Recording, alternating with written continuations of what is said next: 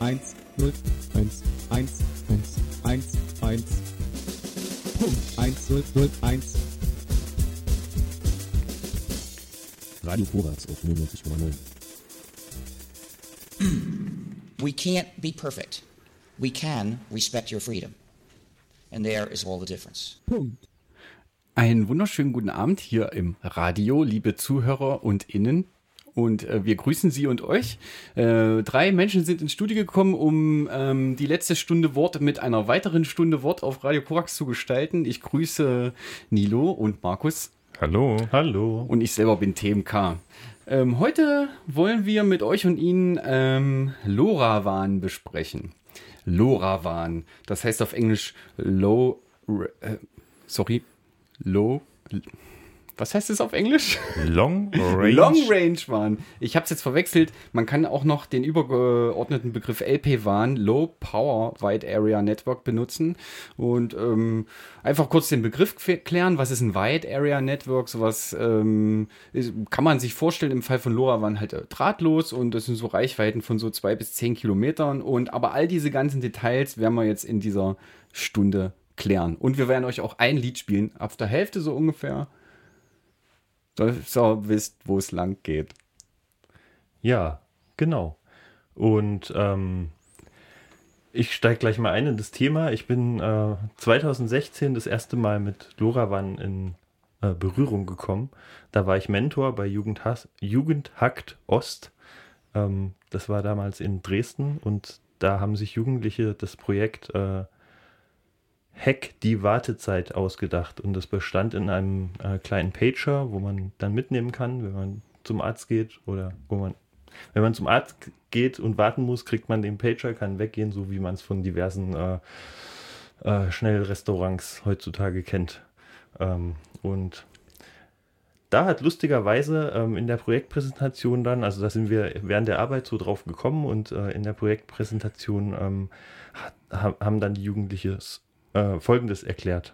Also das System dahinter ist, dass in den beiden Geräten, also im Sender und Empfänger, sind Arduinos verbaut. Ähm, und die stehen, also der Sender steht im Kontakt mit dem PC und greift dort eben auch die äh, Daten zu und ähm, versendet die dann. Ähm, in der Praxis soll natürlich dann das Ganze per Funk gelöst werden, damit man sich auch relativ weit entfernen kann. Ende des Jahres erscheint dazu System, das heißt LoRa und das könnte man beispielsweise dafür nutzen. Es hat eine Reichweite von über 12 Kilometern. Ähm, das wäre dafür eben sehr gut geeignet. Ja, das wäre sehr gut geeignet dafür. Es ist genau für solche Sachen da und äh, wir haben es jetzt fünf Jahre später und ähm, LoRaWAN ist zumindest hier in Halle fast überall da. Man kann es benutzen, man kann dort Projekte mitmachen und was das LoRaWAN jetzt genau ist, wie das funktioniert, wie das zusammengesetzt ist, welche Komponenten es da gibt, wie man da was mitmachen kann. Damit habe ich mit Andreas gesprochen. Ähm, er hat so ein bisschen die lokale LoRaWAN-Community hier aufgebaut und ich habe ihn gefragt, ähm, was zunächst mal diese Abkürzung denn überhaupt heißt. Das LoRaWAN steht eigentlich für Long Range Wide Area Network. Das ist im Prinzip eine Technologie, um Netzwerke für große Flächen zur Verfügung zu stellen und Kommunikation über große Entfernungen zu realisieren. Die Funktechnik ist eine ganz spezielle, die ist lizenzfrei, arbeitet auf dem ISM-Band, das sind 868 Megahertz. Das kennen die einen oder anderen sicherlich von Heimautomatisierung, Garagentoröffner, äh, ja, drahtlose Temperaturmessung bei irgendwelchen Wetterstationen, die man zu Hause stehen hat, äh, ja, schaltbare Steckdosen, Glühlampen etc. Das läuft meist alles auf 868 Megahertz in einem lizenzfreien Band. Und LoRaWAN hat eine Spezialität im Modulationsverfahren. Die benutzen halt CSS, das ist Chirp Spreading, äh, das ist irgendwie so ein, so ein Spreizverfahren. Ja, Zirpenfrequenzspreizung, genau. Und die Frequenz steigt dort kontinuierlich halt äh, über die Zeit an. Das ist halt wie so ein Grillenzirpen und äh, über dieses Verfahren, das halt auch patentiert ist, äh, kann man halt, sag ich mal, über große Reichweiten die Daten noch relativ sauber aus dem, aus dem Signal halt wieder rausfiltern. Und deswegen sind damit auch große Entfernungen möglich. Hm, große Entfernung heißt dann so ungefähr? Kommt halt auf die Bebauung an. Also 868 Megahertz wird halt schon gedämpft durch Bauwerke. Im innerstädtischen Bereich sind es so zwei Kilometer ungefähr. Im ländlichen Bereich spricht man da von 15, 20 Kilometer. Es sind aber auch deutlich längere Strecken möglich. Also wir haben selber schon von Halle aus oder vom Petersberg aus Gateways in Leipzig erreicht. Das war gar kein Problem. Und es gibt auch Projekte, wo Leute quasi Wetterballons mit LoRaWAN ausgerüstet haben und die haben steigen lassen und sind dann schon an die 1000 Kilometer fast rangekommen und deutlich mehr. Das ist sehr beeindruckend. Du hast jetzt einen Wetterballon erwähnt. Ich wollte jetzt mal so auf die Anwendungsfälle hinauskommen. Für was wird das benutzt? Also wenn Wetterballons im Spiel sind, dann vielleicht für sowas wie Messdaten, ist das richtig? LoRaWAN ist sehr schmalbandig, also nicht irgendwie mit 3G, 4G, 5G zu vergleichen, sondern es können wirklich wenig Daten übertragen werden. Also eigentlich 51 Byte im Protokoll. Aber selbst in 51 Byte lässt sich schon relativ viel einkodieren, sage ich mal.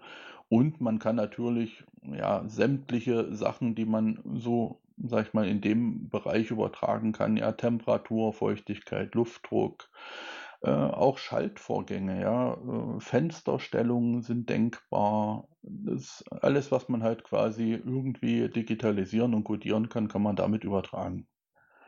Die Übertragungsgeschwindigkeit ist ein bisschen abhängig davon, welcher Spreading-Faktor benutzt wird. Im größten Spreading-Faktor, der ist 10, dauert halt relativ lang, aber dort erreicht man natürlich auch die größten Weiten.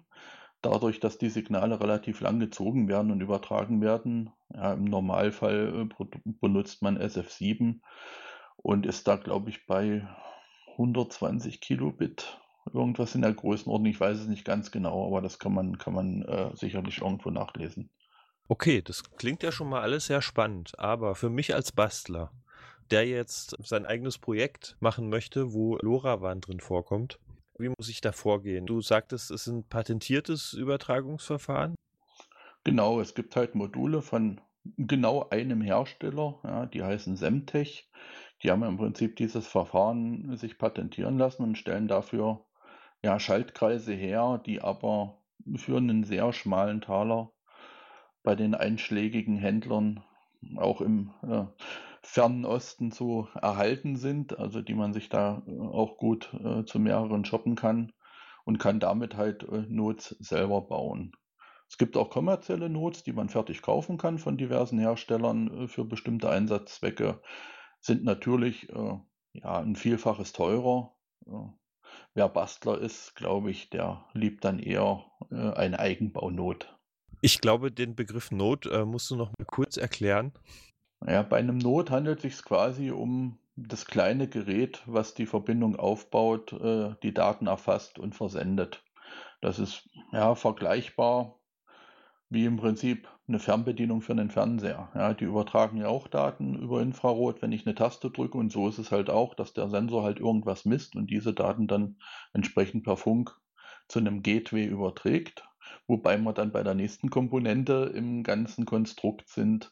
Gateways sind quasi die Empfänger, die draußen in der weiten Welt aufgestellt werden und im Prinzip das LoRaWAN dann in Richtung Internet übersetzen. Das heißt, bei einem Gateway handelt es sich einfach um platt gesagt einen Funkempfänger, der die Daten entgegennimmt und dann über Internet weiter transportiert.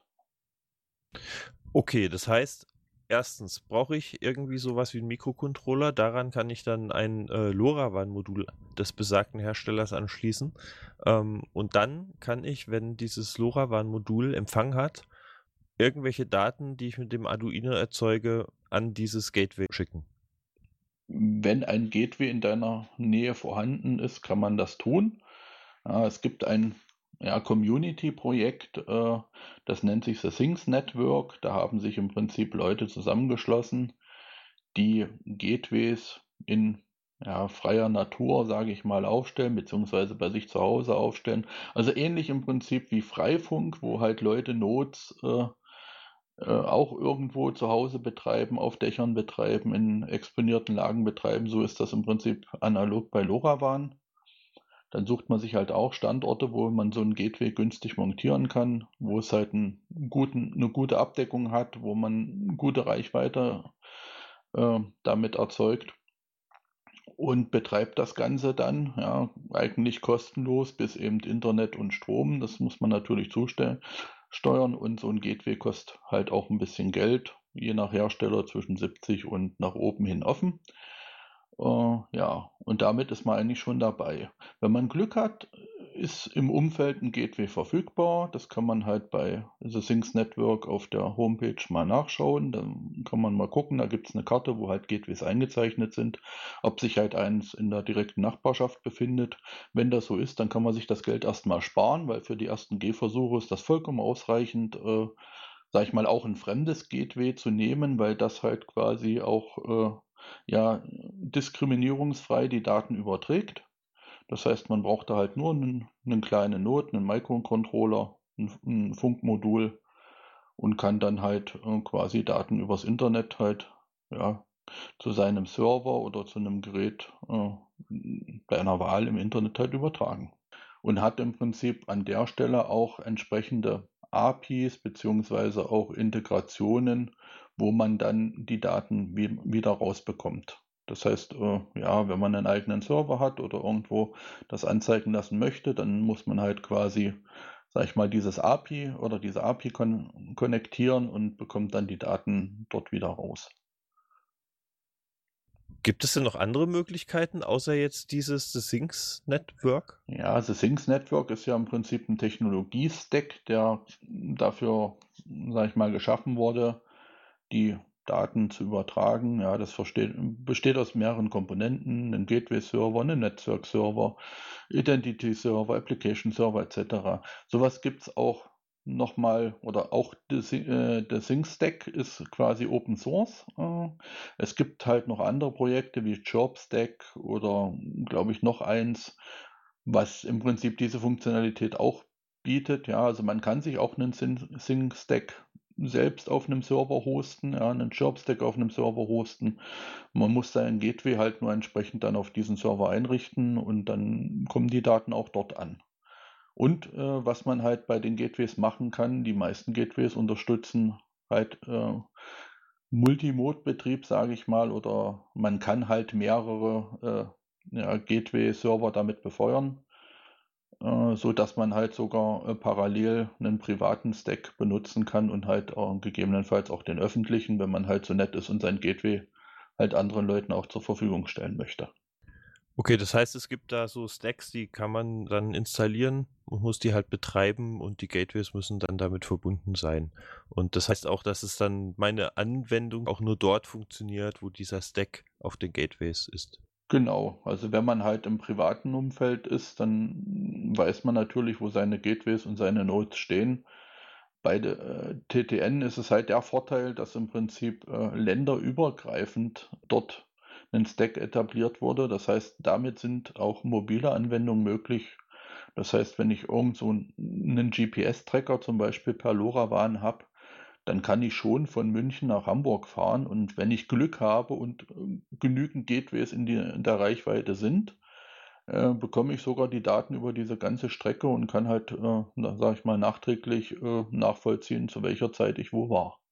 Ja, oder es gibt auch kommerzielle Anwendungen, die dann quasi auf Paket- oder Container-Tracing gehen, also sprich, wo ist mein Paket gerade, auch äh, wie kalt ist mein Paket, ja, Kühlkettenüberwachung äh, ganz wichtig, auch sowas wird äh, aktuell schon verprobt mit LoRaWAN, weil halt äh, man dadurch, wir reden ja hier von Sendeleistung von 25 Milliwatt, ne? das muss man jetzt mal sagen, diese Technologie ist ja deutlich stromsparender und äh, nicht zu vergleichen halt mit Mobilfunk und äh, auch Kosten ja, günstiger, weil Mobilfunk kostet halt auch Geld, die SIM-Karte muss ich entsprechend bezahlen, Grundgebühren, äh, Traffic etc. Das hat man bei LoRaWAN ja so nicht.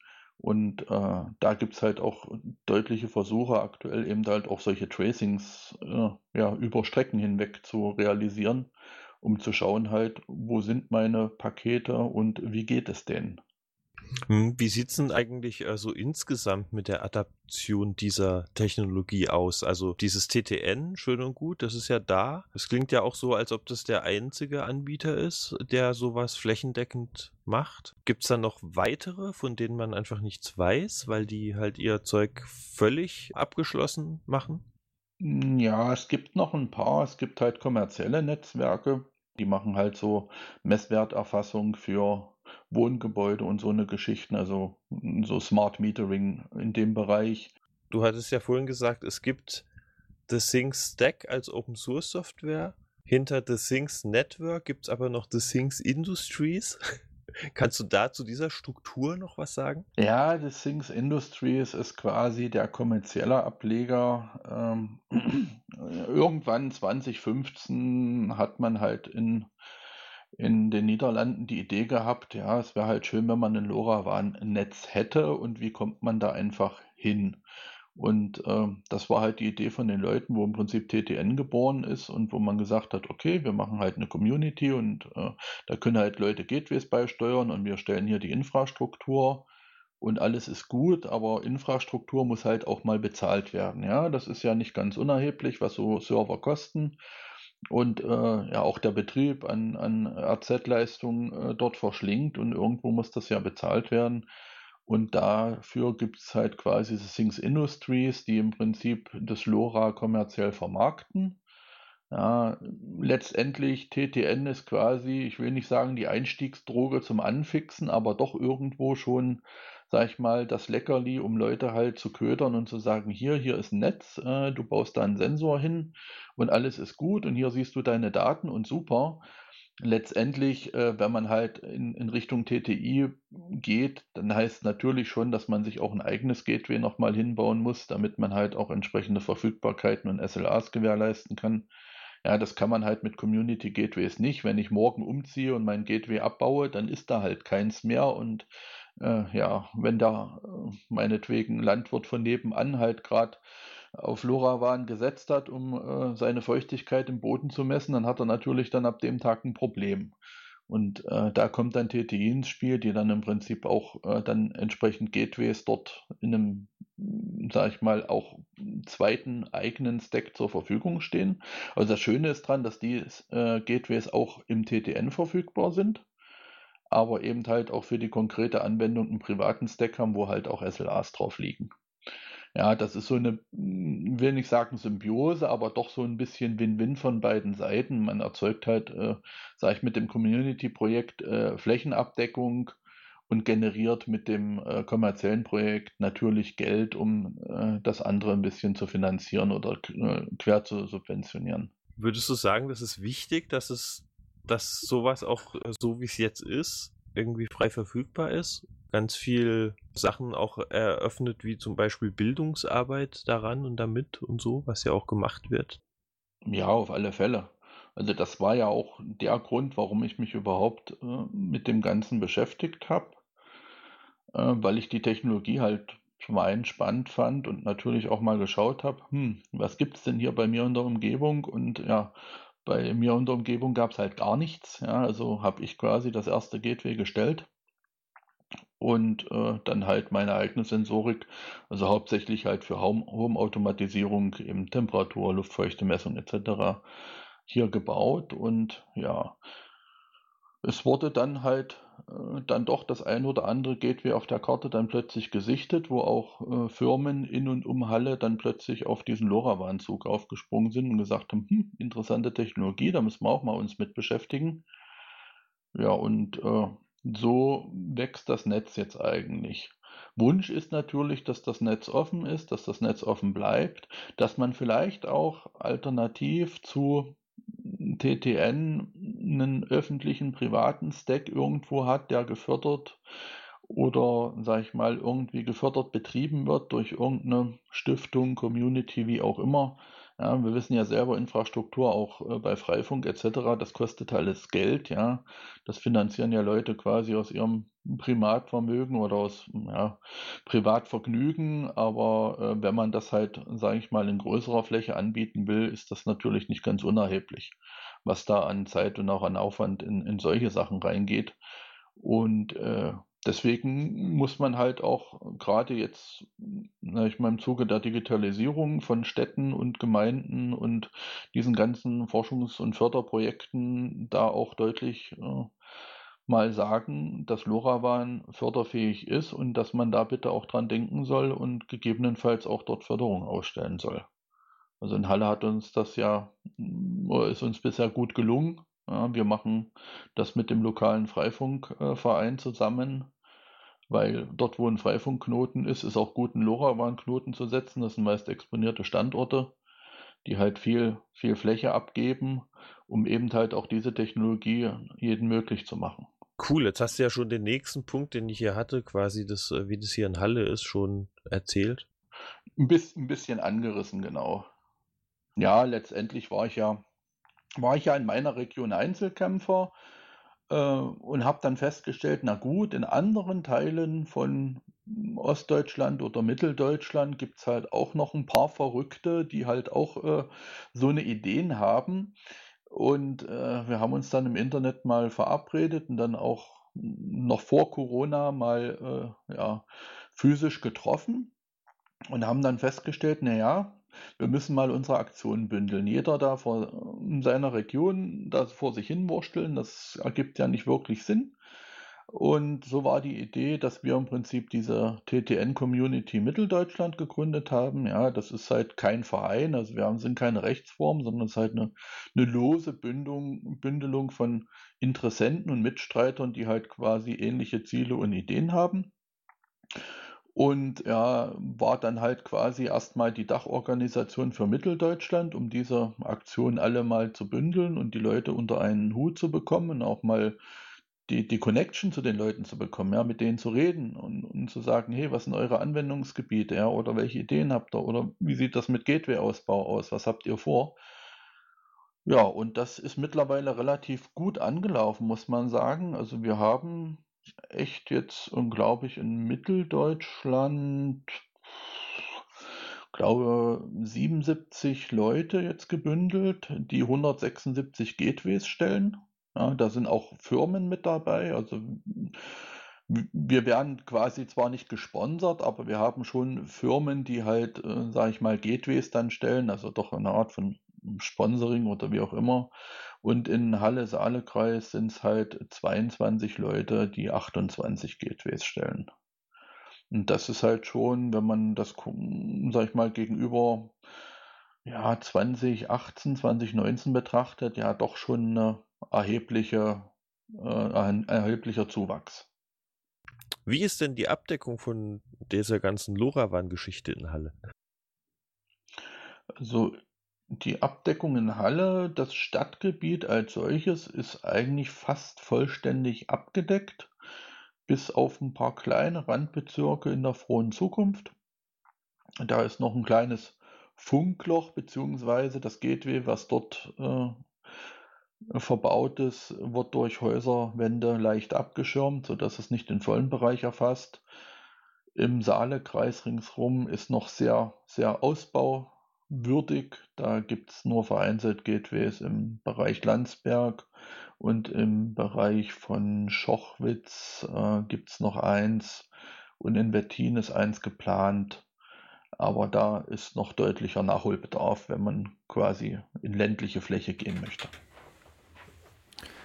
Ja, danke nochmal an Andreas für das äh, Gespräch. Das, äh, ich habe da ganz viel bei gelernt. Äh, das Lustigste fand ich äh, Zirpenfrequenzspreizung. Da wollte ich dich eh nochmal fragen, weißt du, was es ist? Also ich habe es natürlich auch nicht gewusst. Ähm, ich habe dann mal das Internet gefragt und das Internet hat geantwortet. Als ein Chirp oder eine Zirpe wird in der Signalverarbeitung ein Signal bezeichnet, dessen Frequenz sich zeitlich ändert. Also, das äh, sagt ja schon alles. Also es sind eben nicht wie bei äh, AM oder FM, diese Modulationstechniken, die wir alle kennen, ähm, wird nicht die Frequenz oder die Amplitude moduliert, sondern es wird halt ein sogenannter Chirp erzeugt und es ist halt einfach ein Ton, äh, der sich zeitlich die Tonhöhe ändert. Und davon ganz viele hintereinander. Und wenn man so moduliert, kann man mit ganz wenig Energie Informationen übertragen. Richtig. Und es ist zudem äh, ziemlich störunanfällig. Also das, du hast ja das Problem gerade im innerstädtischen Bereich, wenn du irgendwo stehst, äh, wo du viele Häuser hast, so das Problem mit Reflexion. Da kommt das Funksignal mehrfach an zu verschiedenen Zeiten. Ähm, das ist mit der Technik halt irgendwie nicht. Warum jetzt nicht, kann ich dir auch nicht erklären. Ähm, und das andere ist, dass dieser Doppler-Effekt, wenn man sich bewegt quasi, dass dann manche die Wellen halt langsamer kommen und schneller, wenn man sich drauf zubewegt. Ähm, das ist da halt auch nicht ein Problem. Deswegen ist es auch geeignet für so mobile Applikationen. Das heißt, auf dem Auto so ein Ding drauf oder sowas geht halt. Ja. Äh, bevor ich, bevor wir vielleicht noch mehr drauf eingehen, können wir vielleicht jetzt das Lied spielen? Dann spielen wir jetzt das Lied. Es ist Barbara Morgenstern, die Operator.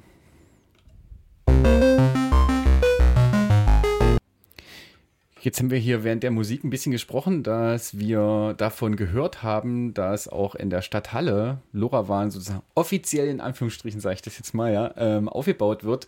Und wir haben aber auch gehört, dass zum Beispiel die EVH das mit einem anderen Partner macht als die Kommune Halle. Und ähm, wir selber kennen auch Leute, die ihre Projekte da drin verwirklichen. Genau, ich habe mich noch mit Spiegi unterhalten. Ähm, Spiegi hat äh, zwei Projekte derzeit, äh, die er mit LoRa umsetzt. Und ja, da habe ich ihn mal ein bisschen ausgefragt. Ich habe zwei Projekte mit LoRaWAN. Ähm, eins ist noch nicht ganz umgesetzt, das andere schon eher. Und zwar habe ich einmal einen Tracker für eine Katze äh, und einmal so einen kleinen Messenger, wo ich dann auch ein eigenes, äh, ja, ein etwas äh, datensparsameres äh, Protokoll, so eine ASCII-Tabelle, eine abgespeckte gemacht habe, die auf 7-Bit statt auf 8-Bit funktioniert, dass man noch den letzten paar Zeichen rausquetschen kann. Ähm, genau, also ich habe da zwei Projekte und ich kann gern darüber ein bisschen was erzählen. Cool. Also insbesondere das mit der Katze klingt natürlich super spannend. Ähm, ja, tatsächlich habe ich mich da ein bisschen inspirieren lassen von Hackaday. Und zwar gab es da jemanden, der hat einen ähm, so einen LoRaWAN-Chip äh, so umgebaut mit einem GPS drauf. Also alles direkt auf einer Platine und schön winzig, nennt sich Grasshopper. Ähm, und der hat es nämlich äh, speziell für ähm, so Anwendungen, äh, Tracking von Tieren, Tracking von Herden und so weiter gemacht. Ähm, ja, genau. Und da habe ich mich ein bisschen inspirieren lassen, habe dann auch mein äh, so ein kleine Schächtelchen gebaut, da dann äh, mit verschiedenen äh, Protokollen ein GPS äh, und eben ein LoRaWAN-Chip äh, äh, an einen ESP dran gehängt. Und genau, dann äh, ging es los. dann habe ich angefangen zu programmieren, dass, äh, dass ich dann eben ähm, die, die GPS-Daten sozusagen aufnehme, die dann äh, über LoRaWAN ins Internet pushe, dann über die API dort an meine, meinen Server schicke. Und ähm, dann konnte ich äh, diese ganzen Datenpunkte, die ich sozusagen aufgenommen hatte, ähm, auf einer Webseite darstellen, auf der Karte einfach. Und dann konnte ich sehen, wo die Katze da langläuft. Äh, das Ganze ist leider etwas sperrig, deswegen ist das jetzt umfunktioniert worden zu, äh, es steht, es sitzt in meinem Auto und äh, das Auto fährt halt rum und dann sehe ich, wo das Auto lang gefahren ist. Also so ein kleiner Autotracker. Aber es hat angefangen als äh, Katzentracker, das sollte dann alles kleiner werden und kleiner werden. Äh, da bin ich jetzt noch nicht dazu gekommen, das wirklich zu miniaturisieren. Genau, das wäre so die grobe Geschichte, wie ich diesen Tracker gebaut habe oder was der äh, machen sollte und wozu es jetzt sozusagen äh, geworden ist. Also der ist jetzt irgendwie mein Reisetracker. Sehr schön. Nee, es ist wirklich äh, großartig. Äh, und dann hast du auch noch ein anderes Projekt, glaube ich, vorhin erwähnt. Genau, und zwar ist das so ein kleiner äh, Chat. also so ein Freund baue ich das Projekt gerade. Äh, die Idee ist, dass man in seinem Rucksack eben so einen kleinen ESP hat, der es gibt ja auch schon ESPs, die haben den LoRaWAN äh, direkt schon aufgebaut in, in der Platine. Äh, und diesen ESP wollten wir äh, mit einem Bluetooth verbinden, also der, dass da sozusagen ähm, die Chat-Signale vom Handy sozusagen reinkommen. Also du hast dann sowas wie einen Chat auf dem Handy. Der, die, wenn du eine Nachricht schickst, äh, wird dann diese Nachricht auf den ESP weitergeleitet über Bluetooth. Ähm, diese, ähm, diese LoRaWAN äh, äh, schickt halt dann per LoRaWAN dieses ganze Zeug weiter. Also so eigentlich dann nur per LoRa, weil wir verwenden das WAN da in dem Fall nicht. Ähm, wir machen sozusagen nur eine Ende-zu-Ende äh, äh, also tun sozusagen von einem ESP zum anderen diese Nachricht schicken. Äh, das Ganze mit einem Protokoll. Ähm, also so Sachen wie, diese Nachricht soll einmal die Minute gesendet werden, diese Nachricht darf nur so und so lange sein, weil es gibt eben LoRaWAN-Bestimmungen, wie viel äh, ähm, Airtime sozusagen seine, die, die Funksignale haben dürfen. Mal ganz kurz fertig mit dem, was mit dem Signal passiert. Das kommt an und wird dann eben im Chat äh, über das Bluetooth wieder auf das Handy gepusht. Damit hat man dann so einen Chat über LoRaWAN. ähm, genau, gewachsen ist die Idee daraus, dass wir äh, auf einem Festival sind, das ziemlich weiträumig ist, das Folklorum, falls das jemandem was sagt von den Zuhörern. Ähm, und ähm, wir wollten dort äh, dort laufen wir immer mit einem kleinen Grüppchen rum. Also es macht halt äh, mehr Spaß, einfach zu dritt oder so rumzulaufen, aber wir sind halt meistens so 14 Leute. Und wir wollten halt, also dort hat man kein Handynetz, dort hat man äh, auch kein WLAN, dort ist man so technologisch ziemlich abgeschnitten. Und wir wollten eben in Kontakt stehen. Zurzeit machen wir das noch mit so PWM, äh. Äh, mein Wunsch wäre, dass wir auf CW aufrüsten, aber diese CW-Funken sind immer etwas zu dick. und da wäre halt der LoRaWAN ziemlich cool, weil das einfach nur eine kleine Box ist. Das wäre sogar kleiner als die, ähm, die äh, Walkie-Talkies, die wir haben. Und man müsste halt nur einmal schicken, wir sind jetzt da und äh, updatet dann diese Position, wenn man woanders hingeht. Äh, und äh, die, das Protokoll, das wir sozusagen da uns vorgestellt haben, würde sozusagen dafür sorgen, dass es so oft losgeschickt wird und irgendwann kommt halt die Nachricht tatsächlich auch an beim anderen. Ähm, genau, dass man eben immer so ein bisschen weiß, wo gerade die anderen sind. Ähm, und äh, da hatten wir uns auch überlegt, ein GPS dran zu klatschen, dass man eben das Gelände irgendwie in verschiedene Sektoren unterteilt und dann weiß man vom GPS sozusagen äh, heraus, wo jetzt wer in welchem Sektor gerade ist, dass man eben weiß, wo man suchen muss, wenn man sich wieder finden möchte auf dem Festivalgelände. Und genau, das war das zweite Projekt.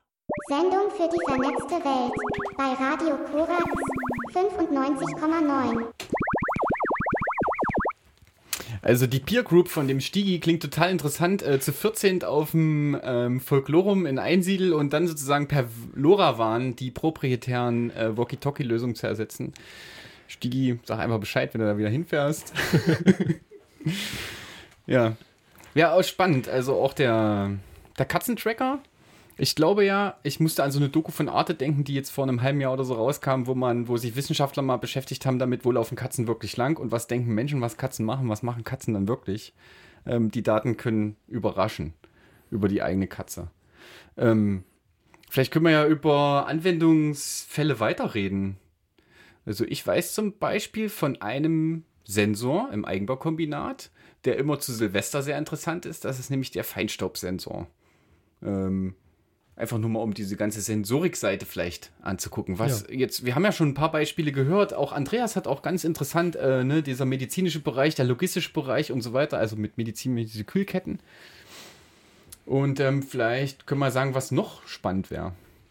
Also jetzt Feinstaub, was haben wir noch gehört? Temperaturen. Auch Bereitschaftsbenachrichtigungen. Ähm, solche Sachen kommen da auch irgendwie zum Teil mit rein. Also können zum mit reinkommen, muss man natürlich ähm, gucken, dass was auch gesagt wurde, ist so SLAs, also ähm, Agreements, also vereinbarte Zeiten, zu denen reagiert werden muss. Wenn du natürlich ein Netz hast, was von Community betroffen ist oder betrieben wird, musst du natürlich auch aufpassen, dass du die Zeiten auch entsprechend abdecken kannst, dass du die Daten empfangen kannst, weil du halt kein proprietäres, immer verfügbares Netz hast. Ne? Hm. Da fällt mir, du hast jetzt SLA erklärt, ähm, ähm, da fällt mir noch ein, Digi hat äh, ESP gesagt.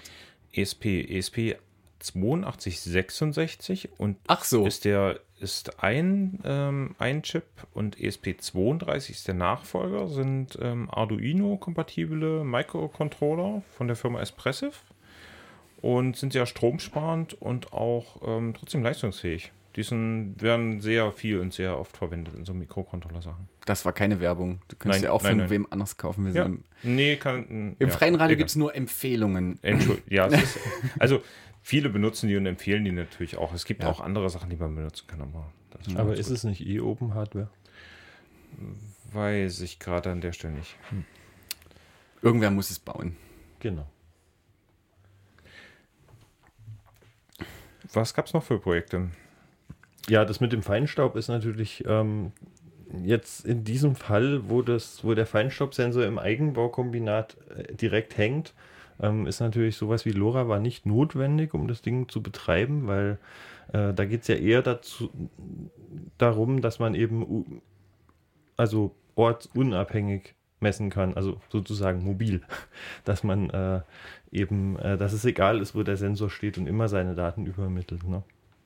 Ich könnte mir auch vorstellen, dass ich rausfinde, wo mein Fahrrad steht. Oder wo ich ein Fahrrad herbekomme. Ja, genau. Das ist das nächste. Da gibt es äh, da gibt's sogar ein Projekt zu, das nennt sich Open Bike. Da kann man ähm, mit solchen LoRa-Waren äh, ausgestatteten Fahrräder, gibt es dann so eine Karte im Internet, wo man die Fahrräder sieht und dann kann man sich die dort ausleihen. Also wie so ein richtiger äh, Free-Floating äh, Fahrradverleih. Ja, vielleicht gibt es ja sowas bald in Halle. Funktionieren diese E- E-Roller auch damit? Wisst ihr das? Das ist eher so Bluetooth und dann, die haben keinen LoRaWAN. Ich meine, die dann müssen ja ähm, auch wissen, wo ihre Fahrzeuge stehen. Man sieht ja auch äh, dann manchmal so Transporter rumfahren. Schön Dieseltransporter, wo dann die E-Roller hin eingeladen werden, um da woanders Also- hinzukommen. Standortermittlung machst du eh per GPS im Normalfall und ähm, dann Kommunikation nach außen ist da meistens eine SIM-Karte drin für wenig Daten dann versenden. Fertig. Per SMS oder was. Ja, also das LoRa gibt es ja, so, wie gesagt, noch nicht so lange und bis das die Großen adaptieren, dauert es ja immer. Wir Mhm. kennen das ja, wie das ist. Aber so ein Technologie-Stack steckt man, stellt man nicht von heute nach, auf morgen um. Äh, Ähm, so äh, das Tracking von Tieren hatten wir eben irgendwo erwähnt. Da habe ich, hab ich in den letzten Tagen mit jemandem gesprochen, der sich mit sowas gerade befasst und habe da nochmal nachgeguckt. Das ist auch eher mit GSM und GPS. Und da könnte man natürlich auch irgendwie stromsparender laufen. Ich weiß nicht, was da so die Laufzeiten sind von solchen Sachen, weil wenn du es an so ein Tier anbindest, dann ist es doch schon mal ein paar Jahre unterwegs. Aber auch da wird sicherlich über ähm, stromsparendere Aktionen nachgedacht. Ähm, irgendwo haben wir gehört, äh, bis maximal 25 Milliwatt, ja. Das ist so ein Viertel von dem, was ähm, WLAN macht, aber wahrscheinlich auch durch die Modulation, also diese, ähm, Moment, die Gateways empfangen Daten von Sensoren.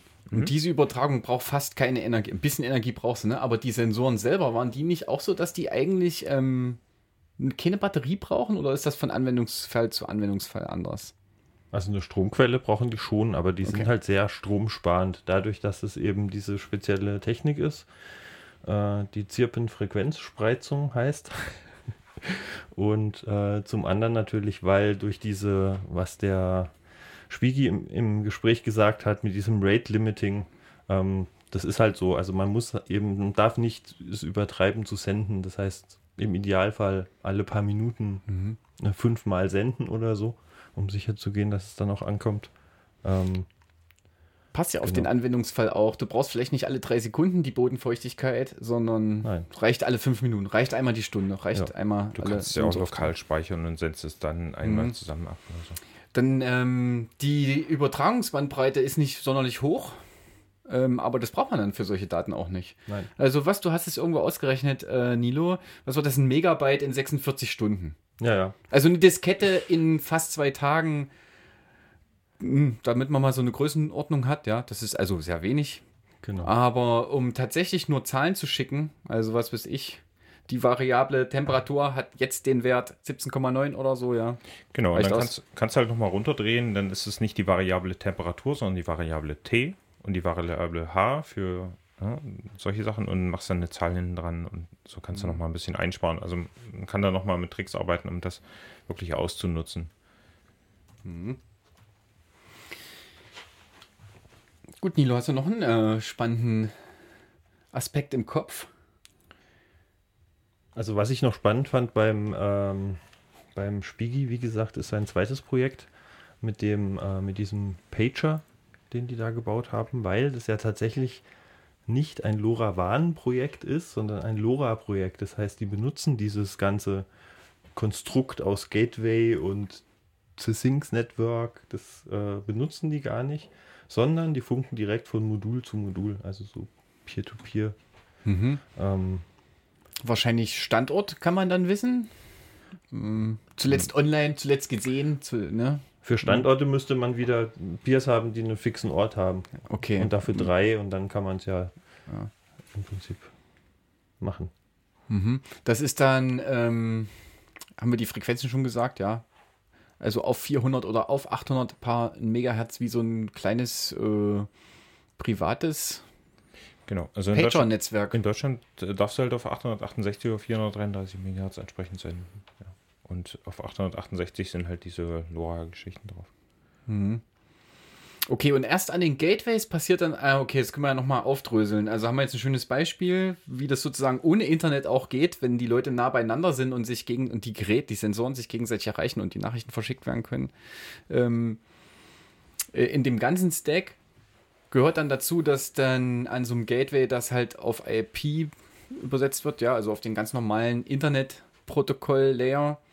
Und ähm, diese Stacks sind dann eigentlich Programme, die das entgegennehmen und die das dann halt einfach auswerten. So eine 7 bedeutet nichts, wenn ich nicht weiß, wa- was, was das sein soll, ja. Mhm. Und dann, okay, dann habe ich das so verstanden, die Gateways schicken das zu Application-Servern, aber die Application-Server sind gar nicht mal unbedingt die, die das dann selber auswerten, sondern ich hol's mir von denen dann auch noch zu mir auf meine, was weiß ich, meine Webseite, mein Genau, in deine Infrastruktur, die du zugreifen kannst. Genau, also du machst dir dort, dort quasi so einen Account, da kriegst du so einen Application Key, den musst du auch dann entsprechend in deine Module reinpacken, dass das verschlüsselt ist, dass äh, du eben nur deine eigenen Daten und auch nur du die sehen kannst in diesem TTN-Ding. Mhm.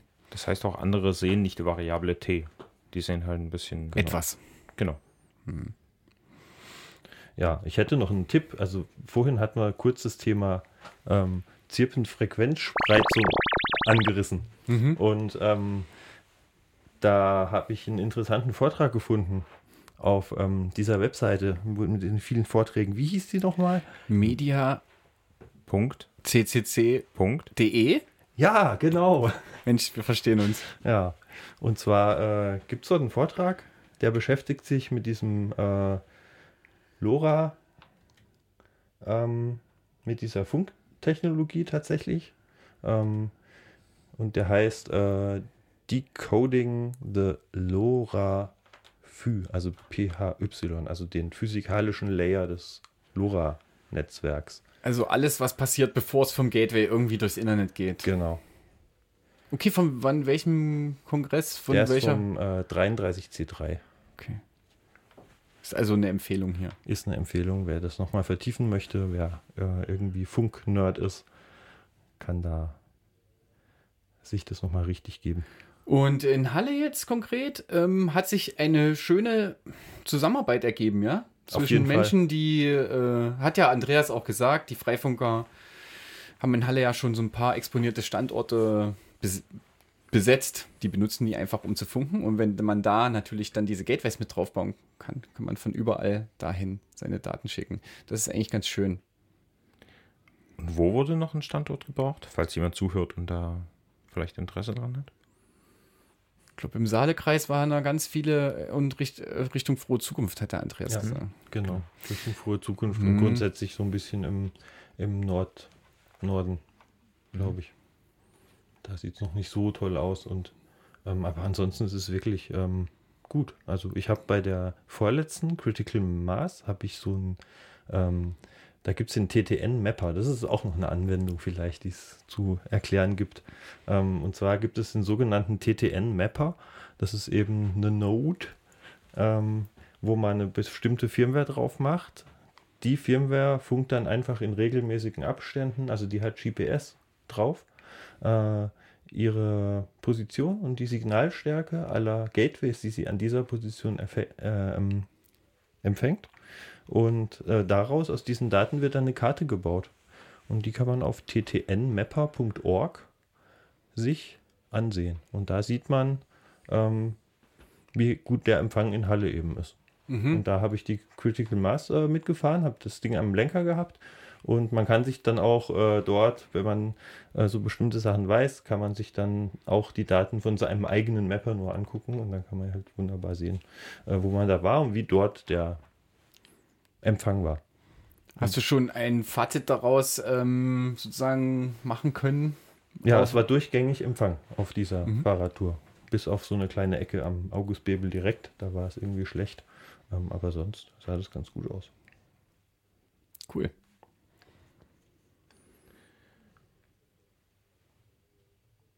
Ich würde mal gerne wissen, was die äh, Jugendlichen von damals äh, heute machen. Ob sie jetzt äh, Hack die Wartezeit mit äh, LoRaWAN umgesetzt haben. Ja, äh, melden sich denn manchmal Menschen, die Jugendhakt mitgemacht haben, nochmal zurück? Ja, manche sieht man dann auch äh, regelmäßig in den Tagesthemen. Mhm. So. Was? In den Tagesthemen? Ja, ja. Ähm, das äh, ist diese Zerforschungsgeschichte. Mhm. Da sind äh, so ein paar dabei. Schön. Okay, also ich denke, wir haben das äh, eigentlich, wenn euch nichts mehr einfällt. Und hier klingelt auch nicht das Telefon, dass irgendwer einer irgendwie eine ganz dringende Frage hat, äh, von wegen, ich brauche morgen meinen LoRa. Ähm, dann würden wir jetzt einfach uns äh, eine, entspannte Musik raussuchen und euch. Ach so, nein, wir können noch sagen, was. Es ist nämlich an diesem Wochenende ein bisschen was los. Auf jeden Fall. Ähm, bevor ähm, es dann sozusagen auf Korax sowieso mit äh, queerer Musik im Anschluss bei äh, Aufmucken weitergeht, können wir noch sagen, dass ähm, in Paris heute der Arc de Triomphe verhüllt wurde, sozusagen wie das letzte Werk von ähm, Christo und seinen Leuten da. Und in Halle wurde heute die, ähm, die Einheitsexpo eröffnet. Und ähm, ich glaube, das kann spannend werden. Ich war jetzt heute nicht dabei, aber es sind über 30 so eine Ausstellungspunkte. So ganz fein gemachte Glasvitrinen, in denen man die Bundesländer, unsere staatlichen Organe und so weiter sich uns Bürgern präsentieren. Und das kann man ja durchaus mitnehmen. Morgen ist auch nochmal die Möglichkeit, äh, Silbersalz-Festival in Halle zu erleben. Filme, Installationen, Gespräche, mitmachen, mit sich einmischen. Ähm, das Thema habe ich mir auch irgendwo aufgeschrieben, es geht um Ungleichheit. Also es ist schon auch sehr relevant. Am Wochenende ist auch noch, wer vielleicht in Dresden zuhört, ähm, die sind die Datenspuren in Dresden noch? sind heute und morgen. Es Das gibt auch dort eine Vorortveranstaltung ähm, mit begrenzter Ticketmöglichkeit. Muss man nur auf die Website schauen, datenspuren.de. Und ansonsten gibt es Vorträge im Internet. Genau. Ähm, ich habe, an mir ist vorbeigeflogen noch, ähm, eine Critical Mass gibt es demnächst in Halle. Kann man mal nachschauen. Am 22.09. glaube ich. Mhm. Ist dann kein Freitag, sondern ein, ich glaube, Mittwoch. Ja, kann ja jeder in den Kalender gucken. Genau, aber kein Freitag. Ähm, noch so ein Datum, wenn wir uns das nächste Mal hören zur Sendung der vernetzten Welt, dann war schon Wahl. Nein. Und nächste Woche Sonntag haben die Wahllokale geöffnet, wer noch nicht Briefwahl gemacht hat. Äh, wir würden euch da, euch und Sie äh, dazu aufreden, aufrufen, wählen zu gehen. Ja. Und damit würden wir jetzt eigentlich äh, uns gerne von euch verabschieden. Nächste Woche kommt vielleicht was mit Freifunk, vielleicht auch nicht, das wissen wir noch nicht. Aber bestimmt. Bis dann. Tschüss. Tschüss.